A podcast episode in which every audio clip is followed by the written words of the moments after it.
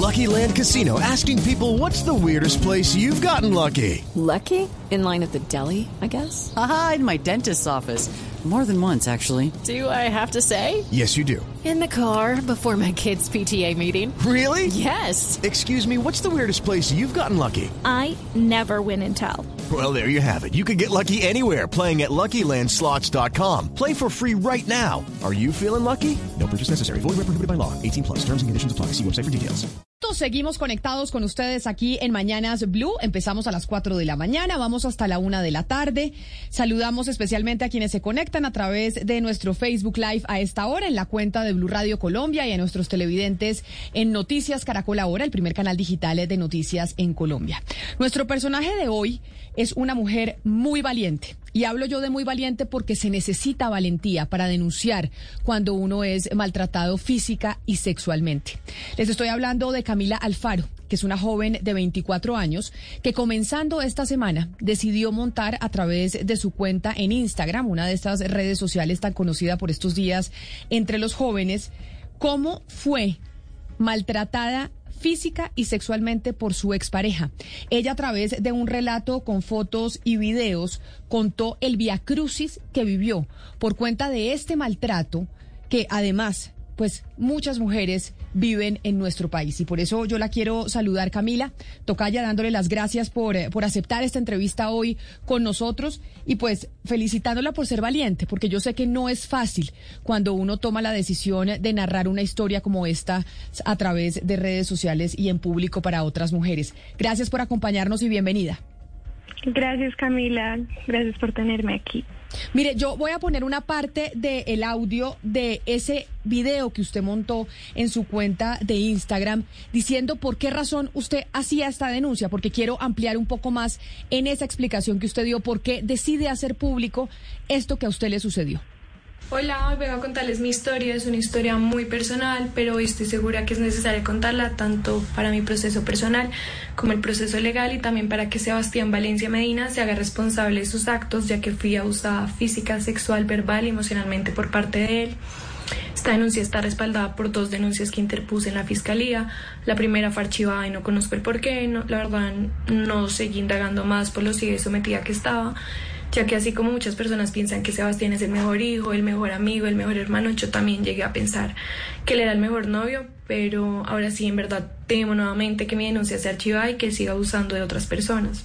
Ahí usted da la explicación, usted dice, yo no quiero que vaya a maltratar a otras personas y tengo miedo de que la justicia no opere y que se archive la denuncia como ya me pasó en un primer caso. Quiero hablar de los tiempos, Camila. ¿Cuánto se demoró usted en decir, oiga, yo voy a hacer esto público y quiero contarlo a pesar, evidentemente, de lo que sabemos nosotros, eh, nosotras las mujeres, de lo que implica hacer una historia como esta pública? Claro, pues no es un proceso para nada fácil porque es muy revictimizante, tanto para mí como para mi familia, como mis amigos, pero fue un proceso que me tomó yendo a terapia, eh, también estando respaldada del grupo que me apoya, que es Sigma Mujer, y de mis amigos y mi familia, y esto me tomó para la decisión para tomarlo, pues hacerlo público, fueron de varios meses, la verdad, muchos meses por ahí, unos cuatro o cinco meses. ¿Y qué fue lo que, estaba pensando? En, en, esa red de apoyo que usted dice, Sisma Mujer, la organización que me, que me apoya, mis papás, mis familiares, mis amigos, cuando están hablando y dicen, oiga, esta es una historia que sí tenemos que hacer pública, que además es impresionante como usted la cuenta el lunes y el país entero se enteró precisamente de lo que usted le había sucedido. ¿Cómo es ese debate para que una mujer diga, yo sí quiero contar esta historia? Bueno, pues primero es tu decisión, entonces siempre empieza por mí, entonces yo sinceramente al principio estaba, no, no quería hacerla, por lo mismo, por revictimizarme, por la manipulación que Sebastián ejercía en mí, porque sabía que él iba a manipularme de diferentes maneras, también él llegó a amenazarme, entonces yo también temía por mi seguridad, pero después de un tiempo, después de ir a terapia, decidí que en verdad este era pues el mejor, como la mejor forma de hacerle no solo entender al, al, mundo entero, sino como a las mujeres también, de que no están solas, que en verdad, o sea, no deberían temer, no deberían avergonzarse por ejercer el derecho que tienen para denunciar. En esa narración que usted hace, que dura aproximadamente, si no estoy mal, 20 minutos, usted cuenta cuál fue la agresión más grave que recibió de Sebastián, su exnovio, su expareja, y los daños que él le ocasionó. Y de pronto para aquellas personas que nos están escuchando, sobre todo aquellas mujeres que no han conocido de su historia, que no han conocido su video y que pues son esas receptoras de ese mensaje que usted quiere enviar, yo quiero poner un pedacito de ese aparte de cuando usted cuenta cuáles fueron las agresiones más fuertes que usted recibió por parte de su expareja. Eh, pero luego sí empezamos a discutir en su camioneta. Él me humillaba como de costumbre diciéndome que bajara el carro ya, que yo no era suficiente para él. Y como no lo quise hacer, él empezó a jalarme el pelo, a ahorcarme, a pegarme golpes, específicamente en la nariz, lo cual me ocasionó un trauma en la cara, una fractura desplazada del tercio distal de los huesos propios, un trauma de tejidos blandos y una hemorragia subconjuntival derecha. Eh, como yo estaba pidiendo ayuda, él lo que hizo fue meterme debajo de la guantera para que yo no siguiera gritando y para él poder como asfixiarme, ya que ya ni siquiera podía hablar y esto me ocasionó un trauma de los tejidos en la columna cervical y dorsal. Lucky Land Casino asking people what's the weirdest place you've gotten lucky? Lucky? In line at the deli, I guess? Aha, in my dentist's office. More than once, actually. Do I have to say? Yes, you do. In the car before my kids' PTA meeting. Really? Yes. Excuse me, what's the weirdest place you've gotten lucky? I never win and tell. Well, there you have it. You can get lucky anywhere playing at LuckyLandSlots.com. Play for free right now. Are you feeling lucky? No purchase necessary. Void where prohibited by law. 18 plus. Terms and conditions apply. See website for details. Pero Camila, precisamente usted ahí, pues esa agresión de la que usted habla es muy dura y usted también habla de unas agresiones emocionales y cómo ambas pues ocurrían casi que a la misma vez. Yo quisiera un poco preguntarle por ese lado, por esas agresiones emocionales. Si nos puede decir por qué cree que son tan efectivas y ¿Cuál fue el impacto sobre usted? Cuéntenos más sobre cómo esta persona no solamente la agredía físicamente, sino emocionalmente hasta tal punto que usted entró en un cuadro depresivo, sino, sino, si entiendo bien. Sí, claro, pues es que antes de que esta persona sea eh, agresiva físicamente, lo que hacen es minimizarte, como dije en mi video, en mi denuncia, pues usan su arma favorita que es el gaslighting, entonces te minimizan, te humillan, te aíslan de tu propia familia, de tus amigos, hasta tal punto que ya te afecta tanto que ni siquiera, o sea, te cuestionas absolutamente todos tus comportamientos, ya no sabes ni pues ni quién eres al estar con esta persona, entonces ya después este este esto hace como un daño tan profundo que ya nadie te, o sea, piensas que nadie te va a creer y por eso mismo él ya puede abusar de ti físicamente hasta el punto de manipularte para que no lo denuncies y para que pienses que en verdad tú eres la culpable que tú hiciste algo para que él hubiera hecho lo que te hizo. Claro, porque a veces nos concentramos solo en el maltrato físico, pero como decía Mariana, el maltrato emocional y la manipulación emocional incluso a veces es mucho más grave. Tanto así que usted, Camila, narra en, esa, en ese video como él le decía constantemente que usted estaba loca, llegándole a decir que esa golpiza jamás existió. Tanto que usted, él decía, esa golpiza no existió, usted está loca, usted se está inventando, que es una frase tan común que nos dicen a las mujeres cuando reclamamos ciertas cosas, que a usted le tocó grabar eh, la escena del momento. Él, mientras tanto, solo me decía que yo solo lloraba, que yo no lo ayudaba, no proponía soluciones para cubrirlo. Y me decía que no le fuera a hablar a nadie, pero él tampoco quería hablar conmigo. Él, él me decía, yo tengo que trabajar, quédate callada, déjame en paz en mi computador. Entonces, ahí en el hotel, él intentó voltear las cosas porque él sabía que yo le estaba grabando desde un comienzo. Y por eso decía que él no me había pegado, que yo de qué hablaba, que cuáles policías, que yo estaba loca, que yo me caí. Camila, ese video que pudimos ver en sus redes sociales y que estábamos viendo en este momento en el Facebook Live, en donde pues usted sale pues eh, evidentemente pues muy golpeada con la cara con sangre y usted en ese momento relata que él no solamente pues le pegó sino que la metió dentro de la guantera del carro casi que intentándola matar.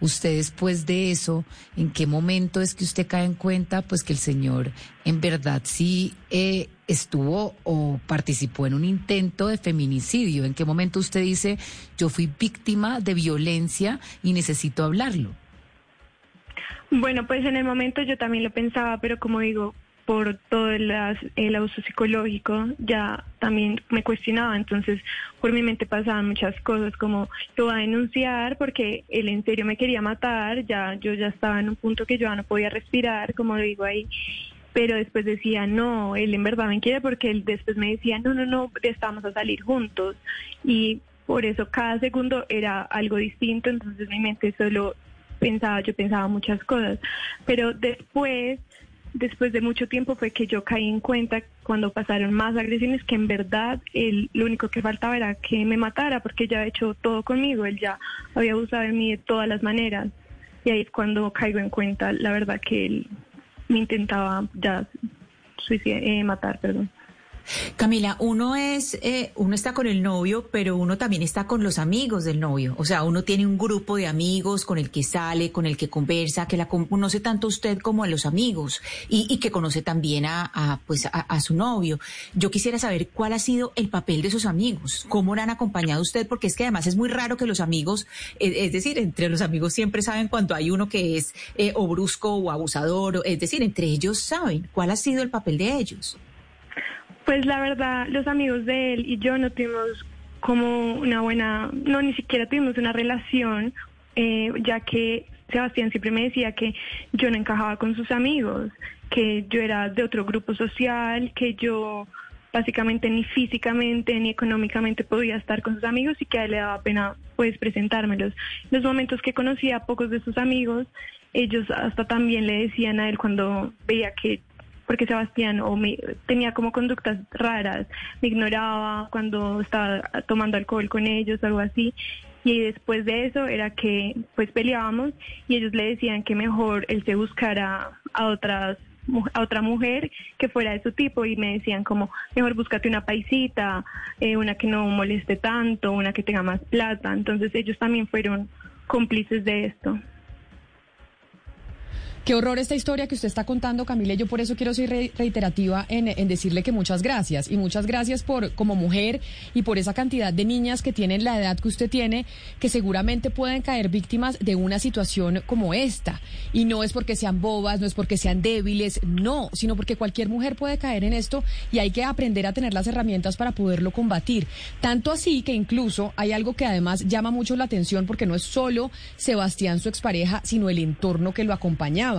A usted, y usted lo cuenta y quiero que, oigamos la parte del video en donde usted lo cuenta, la manipularon, le ofrecieron plata y la enredaron para que no denunciara ante la fiscalía y después eh, de seis meses, pues esta denuncia no aplicara, que es además me parece aún más increíble que no es solo el maltratador, sino el entorno alrededor que apoya este tipo de comportamiento.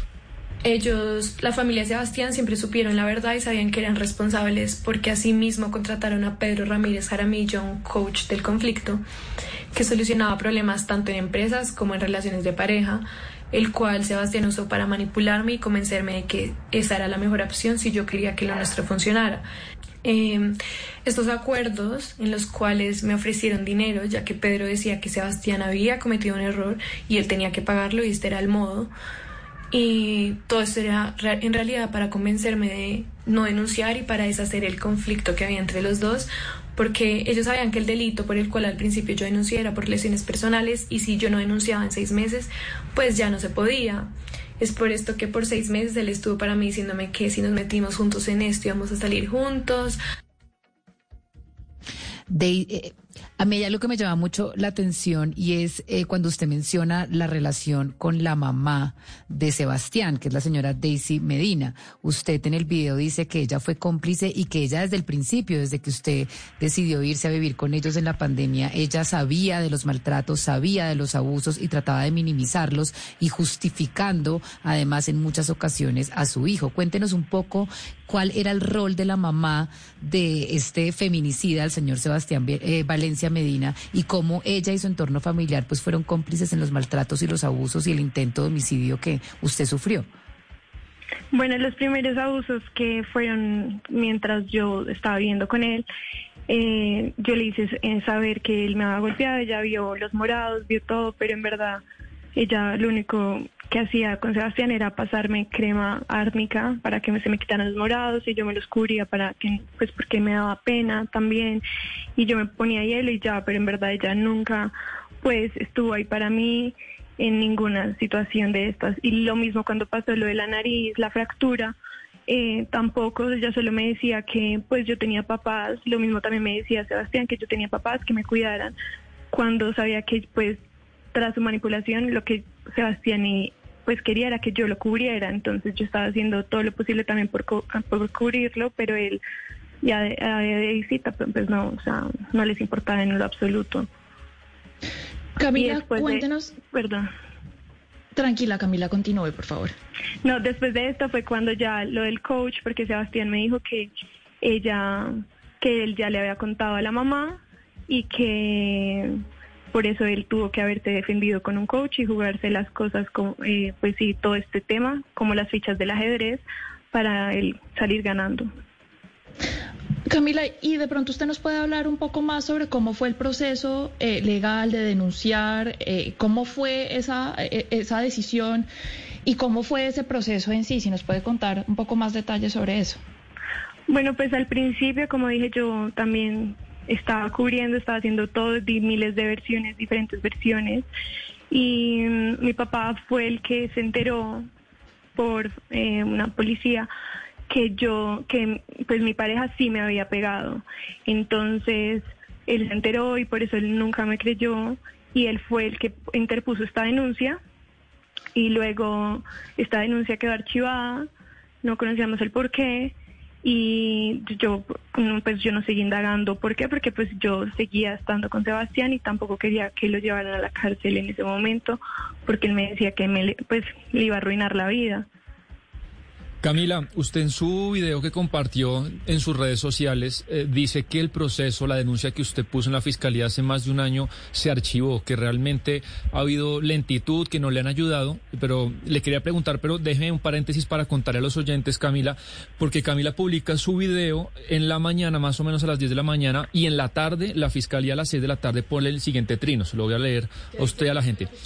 Eh, dice, fiscal general de la Nación, Francisco Barbosa, Barbosa Delgado, priorizó el caso de la joven Camila Alfaro por presunta violación sexual y física a través del Grupo Nacional de Género y destinó un equipo especial de investigadores y fiscales para investigar los hechos. Es evidente que uno deduce que la Fiscalía vuelve a tener en cuenta el caso cuando es viral en redes sociales. Entonces quería preguntarle, Camila, ¿cuál fue ese proceso en que la Fiscalía la ignoró, archivó el proceso y en esta semana qué comunicación la Fiscalía ha tenido con usted o con su familia? Pues sí, ese proceso, pues esa denuncia fue archivada y después lo que hicimos fue solicitar el desarchivo y ampliar la denuncia, pero nunca me citaron, nunca hicieron lo que yo estaba pidiendo junto al grupo Sisma, que era que me citaran y para yo hacer todas las indagaciones y todo, pero nunca pasó nada. Entonces, después de que yo hice esto público, ahí sí, pues ya se ha visto, no sé, como que se ha visto como más movimiento en el caso, ya... ¿Pero la, llamaron, Camila, de la Fiscalía? Sí, a mí me llamaron y ya, pues se han, se, se ven avances, la verdad. Es muy importante lo que usted está contando eh, porque eh, además en su video usted cuenta como una y otra vez la institucionalidad y el Estado le falló. Es decir, usted cuenta cómo Sebastián en el caso cuando se acercan los policías los soborna, les paga plata, los dejan seguir y como usted a pesar de estar enfrente de diferentes órganos estatales que deberían estarla defendiendo, pues simplemente revictimizada por ellos. Nada más hasta que se hace público es que la fiscalía pues decide priorizar el caso. Pero yo quiero preguntarle desde que el lunes que se hizo esto, digamos, público y la fiscalía priorizó el caso, ¿cuál es el estado del señor Sebastián Valencia? ¿En dónde está? La fiscalía de pronto ya eh, pidió una orden de captura en contra del señor por ser un posible peligro para otras mujeres y para usted misma. ¿Cuál es, en dónde está Sebastián Valencia y en qué estado está el proceso? Mm, bueno, yo la verdad no sé dónde está Sebastián Valencia, no tengo ni idea.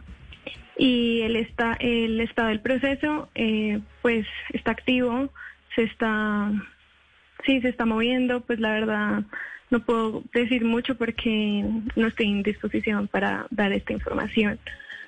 Pero lo que sí puedo decir es que pues se está moviendo mucho más que antes tras la denuncia pública. No, pues eso es lo que no debería pasar y es la razón por la cual también hay que hacer este llamado y el que usted está haciendo. No puede ser que a usted le haya tocado hacer una denuncia pública en redes sociales para que la justicia se moviera más rápido y para que la fiscalía finalmente pues empezara a actuar en este proceso, sobre todo porque quiero poner otra aparte de, de su video, porque usted narra y además es muy doloroso y es duro ver ese video, Camila, cuando usted cuenta la noche en que Sebastián la violó y cómo esto pasó hace seis meses. Y la fiscalía solo se mueve cuando usted cuenta esto en redes sociales. Ya después fue cuando Sebastián abusó de mí sexualmente, ya que él quería tener relaciones sexuales, pero yo no quería. Y en verdad se lo hice saber muchas veces y él solo seguía diciéndome que así me iba a calmar. Yo el miedo de que me pegara más o me ahogara más, en, pues no me iba, pero sí me trataba de correr muchas veces y le decía que parara y él aún más fuerte me agarraba. Yo solo lloraba mientras él me violaba y él en realidad se veía que disfrutaba demasiado y sentía mucho placer al verme así. Usted dice, Camila, también en ese video, con esta, con esta narración que hace, que usted, que usted toma la decisión de contarlo porque sabe que esto puede estar sucediéndole a otras mujeres posteriormente después de que lo hace con usted. Él empezó a salir con otras mujeres y usted conoció de historias de este mismo señor que estuvo de pronto actuando de la misma manera que lo hizo con usted con otras personas.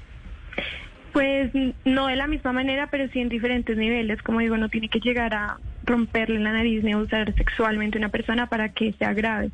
Entonces, sí conozco de historias en las que él ha sido abusivo eh, con otras mujeres. entonces yo dije, como, o sea, me sentía cómplice ocultando esto que a mí me pasó porque sé que de pronto le puede estar pasando algo más grave a futuro a otra persona. Entonces sí se me hacía como muy importante hablar al respecto. Y Camila, ya que hablamos de esto de que le podría estar pasando a otras personas, yo sí quisiera eh, que usted me contara si usted cree que este tipo de cosas le pueden pasar a cualquier mujer. Porque pues muchos se preguntan usted por qué se demoró tanto en, denunciar, ¿cierto? En, salir públicamente a narrar todos los horrores por los que pasó. Pero yo creo que también debemos saber si otras mujeres habrían tomado ese, ese paso y por eso también antes le preguntaba por el maltrato emocional. Cuénteme usted qué cree. No, yo creo que esto le puede pasar a cualquier persona, o sea, cualquier mujer le puede pasar lo que me pasó a mí.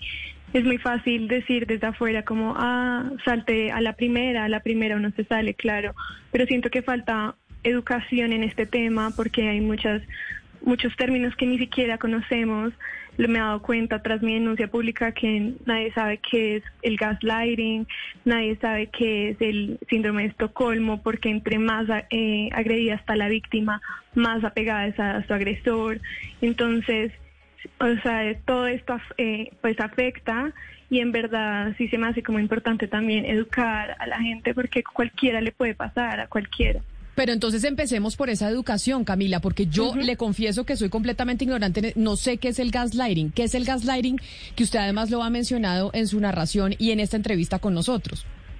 El gaslighting es una forma de manipulación en, las que, en la que el agresor te empieza a agredir y a humillar, a por debajear, solo a criticar por la forma en que te vistes, cómo te ves, eh, hasta cómo hablas, cómo actúas, solo para ir tomando control y poder sobre ti. Entonces tú empiezas a cuestionarte, a decir, bueno, sí, de pronto en verdad mi pelo no está tan lindo, o bueno, sí, yo no me estoy vistiendo como a él le gusta, entonces quieres adaptarte a él solo para, para sentirte como aprobada por la persona que en verdad te gusta. Y Camila, yo creo que también ahí es una parte muy importante la definición de gaslighting, es que el abuso emocional llega hasta tal punto que la persona abusada llega a cuestionarse la realidad y su juicio en sí. Entonces llega a cuestionarse lo que esa persona ha percibido como real. Ese es el punto del gaslighting, que llega hasta tal el maltrato que uno simplemente pierde el concepto de lo que puede ser real o no. Claro, yo, creo que también otra es muy difícil romper ese ciclo porque llegas a creer que tú eres la culpable de absolutamente todo. Como yo llegué a pensar como, claro, yo fui la culpable de que me pasara esto en mi nariz, ya que no me bajé de la camioneta o no quise hacer lo que él quiso. Sí, como cuando usted cuenta, por ejemplo, que usted entró al, apartamento a pedir sus llaves y su tarjeta y entonces el señor terminó violándola y haciéndola sentir usted culpable por haber entrado en su apartamento. Yo quiero que usted le diga a las mujeres que nos están escuchando en este momento cuáles son esos signos de alerta para que ellas sepan cuándo están siendo víctimas de este gaslighting que usted nos explica hoy de qué se trata. Es decir, cuáles son esos signos de alerta que cualquier mujer puede decir, ok, estoy dentro de una relación abusiva y me están manipulando y están ejerciendo violencia psicológica lógica en contra mío. Cuando te empiezan a criticar tú, cómo te ves, tu forma de vestir, tus amigos, con quién te rodeas, cómo te expresas, cuando te empiezan a castigar eh, solo por, por cosas que no, ni siquiera tienen tanta importancia, a mí me castigaban por todo, o sea, se me castigaba pero como, pero Camila, déjeme, yo le hago la pregunta, ¿cómo que la castigaba? O sea, ¿cómo es el castigo en una relación de pareja? Pues al principio era así simple como te bloqueo de todo solo por una por bobadas, literal. Te bloquea, te dice para que aprendas no te va a hablar en dos semanas o para que aprendas ya te vas de mi casa y te saca todo de, la casa. Es agresivo, eh, no solo físicamente, sino también verbalmente te empieza a decir palabras muy violentas que ni siquiera, o sea, no, no debería decirlas porque porque no, no llega el caso, o sea, como que ninguna mujer debería ser así afectada, ni siquiera ni emocionalmente, ni verbalmente. Camila, ¿cómo, qué, pasa en esa relación para que uno empiece a aceptar que otro lo castigue? Es decir, ¿qué, ¿qué estaba pasando con usted? Usted ya que ha hecho terapias, que ha tenido una red de apoyo, que ha estado conociendo sobre esto que le sucedió. ¿Qué pasa dentro de uno para que uno permita que un hombre con el que uno está teniendo una relación diga, te castigo y te dejo de hablar porque hiciste esto? No, pues ahí pasan muchas cosas porque la violencia viene de distintas maneras y pues todas estamos en un punto inseguras de algo. Entonces, el momento en que tú le demuestras como yo me abrí con Sebastián, le mostré mis inseguridades y las usaba en contra mía. Entonces, ahí es cuando cuando ya usan esas inseguridades tuyas para usarlas en contra y antes humillarte, ahí es cuando uno dice, ahí no es, o cuando tratan de ser, cuando, o sea, cuando te castigan y después ya vuelven a ser tiernos contigo solo porque dices, bueno, ya aprendiste, entonces uno dice, sí, ya aprendí solo porque quieres estar con la persona, pero eso ya ahí es un ciclo, o sea, es un círculo de violencia que nunca va a acabar y tienes que salir de ahí. Camila, pero uno escuchándola a usted, este desgarrador testimonio, uno se pregunta también, bueno, ¿cómo esta persona sigue libre? ¿Cómo, cómo sigue haciendo tantas cosas terribles y crueles? Pero también se pregunta uno, Camila, por el papel de su familia. ¿Cómo la acompañó su familia? ¿Qué hacía su familia mientras toda esa tragedia que usted estaba viviendo estaba pasando? Pero además, sobre todo, Oscar, porque, porque para la familia tuvo que ser igual o más duro que para ella, imagínese una mamá lo que, o y unos papás lo que sienten de conocer que esta historia le está sucediendo a su hija. Sí, exactamente eso, Camila. No, pues para mis papás y para toda mi familia fue muy doloroso. En verdad, cuando mis papás me vieron con la cara así, digamos, cuando yo no aparecía, mi mamá estaba desesperada, por eso fue a Eurodent y allá, o sea, Sebastián sabía dónde yo estaba y él me le dio razón pero cuando ya por fin me pudieron ver, pues yo solo, yo no quería hablar con nadie, yo solo tenía mi celular y solo quería hablar con Daisy, con Sebastián, para tratar de cubrir todo. Y ellos siempre me decían que iban a estar ahí para mí, que íbamos a salir todos, que pasara lo que pasara, porque yo en un punto le dije a Sebastián que yo, que yo ya no, que para, yo sentía que él estaba siendo como muy forzado y que ya dejáramos de hablar. Y me dijo, no, yo te dije que de esta salimos juntos y punto. Entonces, para mi familia sí fue demasiado triste ver que yo, o sea, ellos sabían la realidad y por eso denunciaron, pero que yo estaba siendo tan manipulada que decía que no, que no fue. Pero míreme, Camila, cuando usted dice yo solo quería hablar con Daisy y con Sebastián, ¿Daisy es la mamá de Sebastián? ¿O quién es Daisy? Sí, la mamá de Sebastián, exacto. La mamá de Sebastián, yo no soltaba mi celular solo para estar escribiéndole a ellos como o sea que la mamá de Sebastián entraba en todo este proceso de manipulación de decir, a pesar de saberla que él casi la remata, le decía vamos a salir de esto juntos, solo vamos a hablar con nosotros, no te vamos a dejar sola. Y usted empezó a apoyarse en este proceso de manipulación, primero en ellos que en sus papás. Claro, por eso te digo que a raíz de su manipulación, yo, mi único red de apoyo en ese momento para mí era Sebastián y Daisy Medina, nadie más. Yo no le contaba a nadie más. Y por eso para mí era terrible que Sebastián estuviera después que me haya dejado en ese hotel sola, porque yo dije, ¿cómo va a hacer todo esto sola? Si en un momento, pues, oculté y no pude decir la verdad, fue por para cubrirlo. Camila, ¿cuándo fue la última vez que usted se comunicó con Sebastián y en qué términos fue esa comunicación? ¿Fue personalmente? ¿Fue por chat? ¿Y, y cómo fue el tono de esa última comunicación que ustedes tuvieron? Fue el 23 de julio del 2021 este año. Eh, fue por chat cuando me enteré que él me había, pues yo fui a Colombia y me enteré que mi, mi clave había sido cambiada y luego vi mis, mis extractos y me enteré que él había sacado de mi cuenta bancaria un dinero y ahí yo le, reclamé y él me dijo como, jaja, si tú ya sabes cómo son las cosas conmigo. Entonces hasta ahí no volví a tener Usted y cuenta en el video, Camila, explica cuáles son las secuelas emocionales, las secuelas físicas que le quedaron por cuenta de este episodio y yo me aterro de conocer esta historia en donde es Sebastián y su mamá. O sea, esto es él respaldado por su mamá en este proceso, pues casi psicópata de lo que pasó con usted, en donde pues usted cuenta cuáles cu- cuáles son las consecuencias y por qué está temiendo en estos momentos por su vida y la de su familia. En verdad, hoy en día tengo secuelas de todo este maltrato que viví por casi dos años, porque el golpe, la cicatriz, la recuperación, obviamente me dolieron, pero más que todo lo que me afectó es el maltrato psicológico, el emocional, todo esto que ejerció él en mí.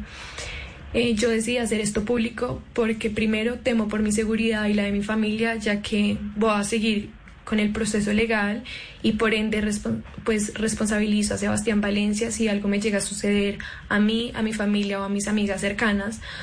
Y segundo, porque tengo miedo de que Sebastián y su familia no respondan y cumplan con lo que él siempre me decía cuando me fracturó la nariz. Él siempre me decía, eh, mis papás están muy asustados y me van a sacar del país. Y ahí entonces eh, le pregunto sobre ese temor que usted tiene. El proceso judicial, ¿en qué va? Usted dice, yo no sé dónde está Sebastián, además pues no puedo eh, responder por temas eh, del proceso. Pero ¿en qué vamos jurídicamente con eso, Camila?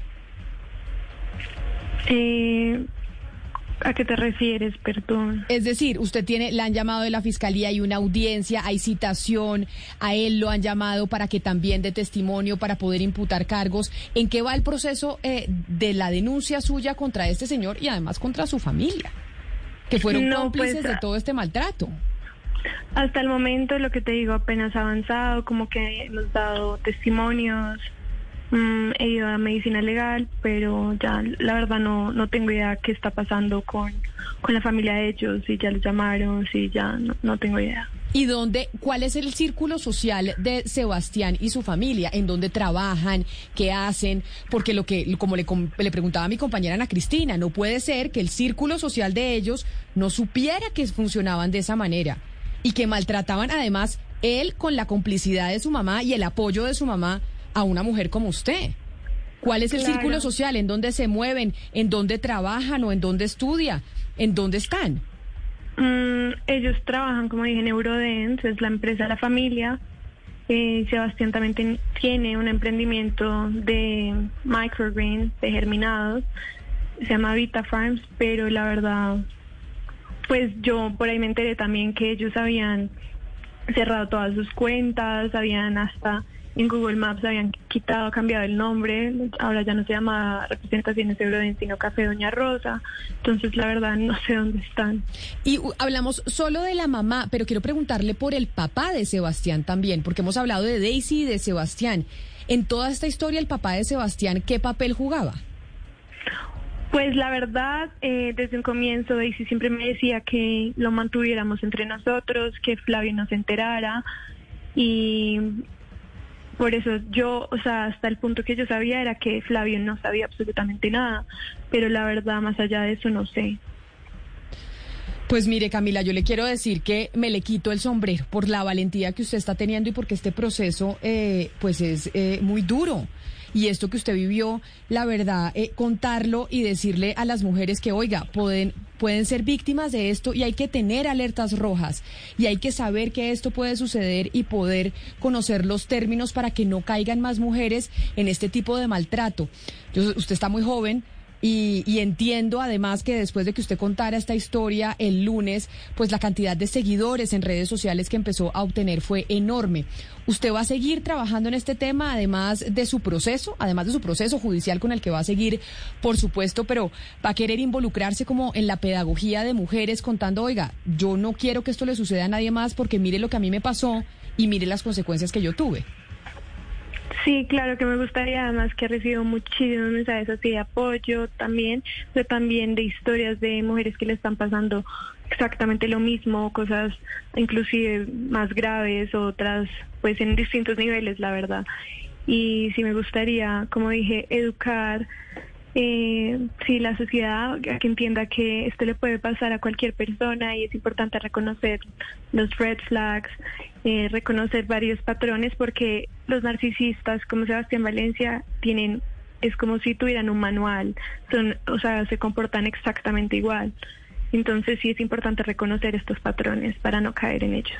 Pues es Calmila Alfaro, una mujer de 24 años muy valiente que decidió contar eh, su historia, su historia en donde fue víctima de maltrato físico, de maltrato sexual, pues para darnos ejemplo a otras tantas mujeres en Colombia para que no caigamos en este tipo de situaciones como las que ella cayó. Camila, mil gracias por, por habernos atendido, por habernos contado su historia y lo repito una y mil veces, por haber sido tan valiente. Gracias, gracias, de verdad. Un saludo muy especial. Son las 12 del día 56 minutos. A ustedes también gracias por habernos acompañado a través de Facebook Live, de las diferentes frecuencias de Blue Radio alrededor de Colombia y a nuestros televidentes de todas las noches en Noticias Caracol Ahora. Después de escuchar este relato tan duro de Camila Alfaro, vamos a hacer una pausa y después sigan ustedes conectados con toda la programación de Blue Radio. Swimsuit? Check. Sunscreen? Check. Phone charger? Check.